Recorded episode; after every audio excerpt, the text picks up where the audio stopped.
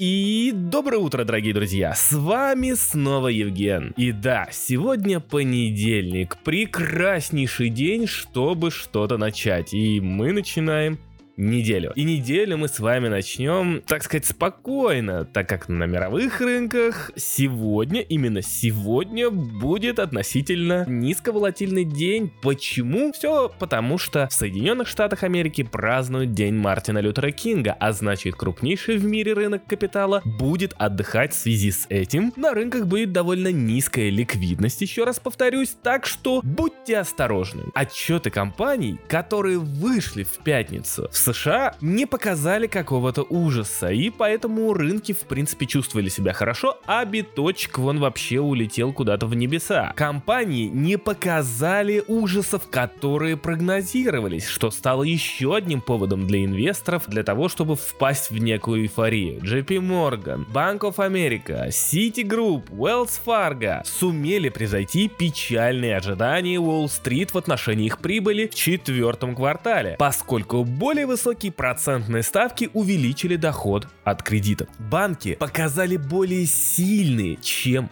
ожидалось результаты, несмотря на замедление общей активности в ипотечных кредитах и первичных э, публичных размещений акций. Но все же, дорогие друзья, банкиры продолжают осторожничать из-за того, что видят напрямую происходящее в карманах потребителей из Соединенных Штатов Америки. А я напомню, что последние данные говорят о том, что остатки по кредитным картам американцев сокращаются, а общий долг по ним же растет. Аналитики про Брайтон Вудс заявили, что ожидают сильного роста чистого процентного дохода от крупных банков, поскольку более высокие процентные ставки позволяют им взимать более высокие платы за суду, ну то есть за кредиты. В то же время активность в инвестиционно-банковском и ипотечном кредитовании была довольно-таки слабой и скорее всего будет. Таким образом, ничего ужасного от отчетов банков не случилось на рынке, что стало, конечно же, позитивом. Мы продолжаем с вами следить за отчетами компаний, которые будут конечно же, продолжать влиять на стоимость рисковых активов в целом, то есть даже на криптовалютные рынки, так как в данный момент рынки рисковых активов ищут, ну, некоторые такие позитивные все-таки новости, чтобы продолжать расти. Позитивные новости среди негатива, связанных с ростом процентных ставок от Федеральной резервной системы. Но, как мы видим, как я вам говорил, причем в пятницу на утреннем подкасте, что важно следить за этими отчетами, потому что все-таки они будут задавать некую динамику на рынках, говоря о некой внутренней экономике, внутренней внутренней составляющей, что, естественно, будет нам говорить о дальнейшей вообще экономической активности в США и, конечно же, о действиях Федрезерва и, конечно же, о том, как себя будут вести рынки рисковых активов, такие как акции, крипта и прочее. Но идем с вами далее. Во вторник, так как сегодня все-таки в Соединенных Штатах выходной и, в принципе, говорить-то не о чем, но все-таки мы с вами, знаете, узнаем, как отчитались Goldman Sachs, Morgan Stanley. Поэтому сегодня многие, конечно же, будут, те, кто в рынке сегодня остается, все-таки гадать о том, а, что же скажут э, эти компании, как они отчитаются, потому что это непременно повлияет на рынки. Почему? Потому что буквально несколько недель назад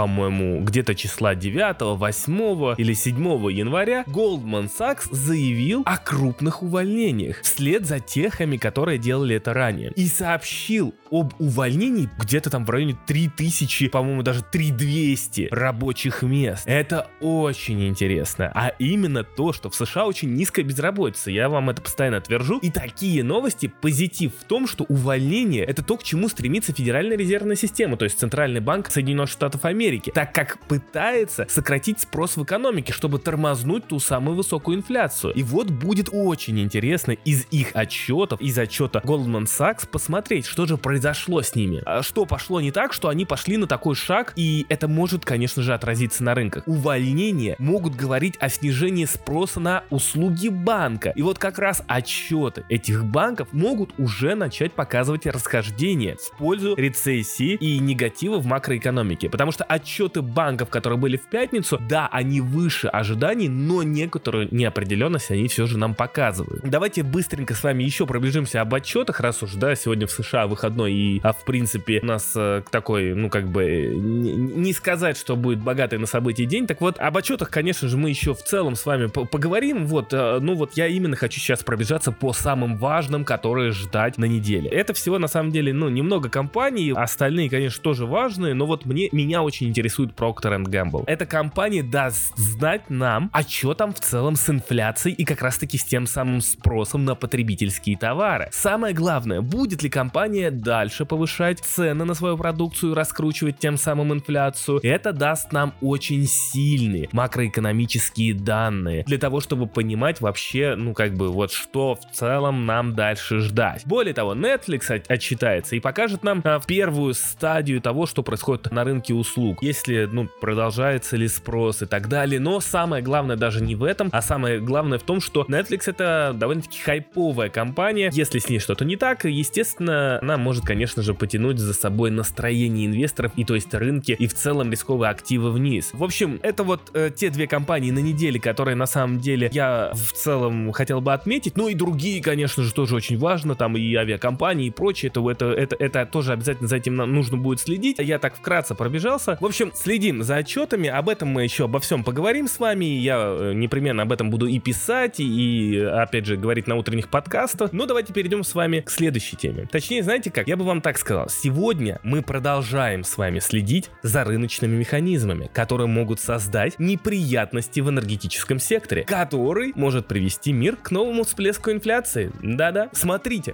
помните, я твердил о мягкой посадке в экономике США, что рынки на нее надеются, что если инфляция будет снижаться, а мир все-таки не впадет в рецессию, э, и Соединенные Штаты не впадут в рецессию, то есть сильный экономический спад, это, мол, позитив, прям позитив-позитив. Так вот, смотрите, Goldman Sachs больше не прогнозирует рецессию в еврозоне, а BlackRock в принципе сообщает, что не видит впереди вообще серьезной рецессии. И эти новости мы должны с вами воспринимать как сценарий развития мировых рынков и так далее и тому подобное. Об этом я писал в телеграм-канале Dart Traders, вот именно вот о мягкой посадке, и напишу еще. Но сейчас речь не вот не совсем о мягкой посадке, а о том, что вот как бы нет рецессии. То есть, если раньше мы все с вами думали, что вот вот рецессия, рецессия, точнее, я продолжаю так думать, оно крупные какие-то экономические агентства, информационные агентства, банки, аналитики ждали эту рецессию, раскручивали вот эту тему, на чем, естественно, рынки э, чувствовали себя нехорошо. Сейчас этого нет, сейчас это испаряется. Китай открывается, собственно говоря, оживает его экономическая активность, и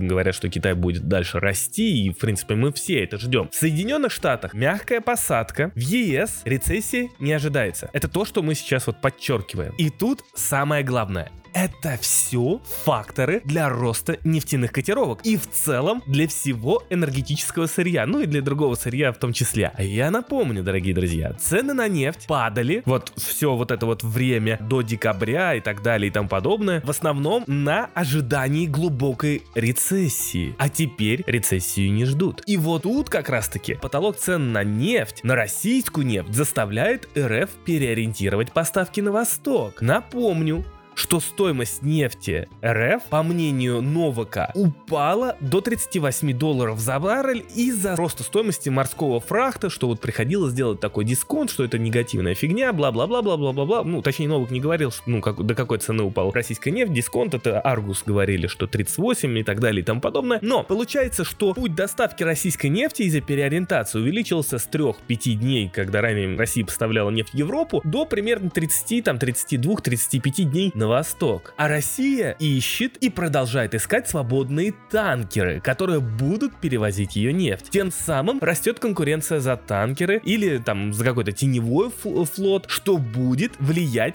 на рост стоимости нефти в целом. Так как даже если Россия и будет продавать с дисконтом из-за конкуренции, но конкуренция удлинит поставки и для западных покупателей. То есть это все в пользу роста стоимости нефти. Не рецессия, именно то, что рецессии не будет, увеличит как раз таки спрос и цены. А если Россия вдруг будет вынуждена пойти на сокращение добычи из-за всяких вот этих потолков и прочее, то цены на нефть могут действительно улететь в космос. Учитывая, что запасы нефти в резервах Соединенных Штатов опустили примерно до половины, то ситуация начинает э, приобретать весьма интересный характер, где скоро мы увидим взрыв роста цен на нефть. Ну и добавляет к проблеме еще то, что и ограничение цен на российские нефтепродукты готовятся ввести примерно с 5 февраля. Допустим, тот же самый рынок дизеля в Европе занимает одну треть. А я напомню, что на самом деле дизель это довольно-таки важное топливо, которое используется в автомобилях, грузовиках, кораблях, там, строительстве, производстве всякого оборудования и прочее, прочее, прочее. Так вот, с 5 февраля, дорогие друзья, Россия не будет поставлять туда дизель, так как Европа введет потолок цен на нефтепродукты. А Россия заявляла, что те, кто использует нерыночные механизмы, не будут э, получать э, российскую энергетику. И таким образом получается, что Европа будет искать замену российскому дизелю, где мало того, что конкуренция за дизель будет среди стран расти, то еще и опять будет расти та самая конкуренция за танкеры. Проблема с тем, что прогнозируется не рецессия, это новый сильный вклад в рост стоимости цен на энергоресурсы, где мы увидим, как рыночные механизмы будут корректировать вводимые потолки цен и очень сильно сокращать или уплотнять рынок. А рост инфляции в энергетике вносит огромную, огромную, огромную, огромную долю в инфляцию общую в мире, по странам и так далее и тому подобное, что может очень сильно, конечно же, навредить центральным банкам в их денежно-кредитной политике, то есть повышение ставок, сокращение ставок и так далее и тому подобное, что, естественно, в итоге навредит сильно рынкам. Дорогие друзья, к чему я клоню? Сейчас мы с вами следим обязательно за всем, что сейчас, именно сейчас происходит на энергетических рынках. То есть, что будет происходить с потолком цен на нефтепродукты? Будет ли этот потолок цен на нефтепродукты? Найдет ли Запад а, новые нефтепродукты? Потому что я еще раз напомню, европейский рынок дизеля состоит на одну треть из российского дизеля. И где Европа будет искать этот дизель, пока неизвестно. А если это увеличение конкуренции по миру, то это рост цен. И получается также идет огромная конкуренция за танкеры. И все это будет приводить, естественно, к росту цен на нефть и на нефтепродукт. Это очень важно сейчас. Очень важно то, зачем мы с вами сегодня следим. Ну и, конечно же, сегодня же стартует Всемирный экономический форум в Давосе, или Давосе, как правильно, где будет очень много важных экономических, бизнес и крипто заявлений. Евген, конечно же, будет следить за всем и анализировать для вас все это дело. А вы не забывайте, дорогие друзья, поддержать Евгена донатом и подписочкой. Фу, все, я пошел дальше болеть. С вами был Евген. Ну и еще писать, конечно же, разные-разные постики в телеграм-канале. Вы не забывайте подписываться, если вы еще не подписались. Короче, всем спасибо и до новых встреч.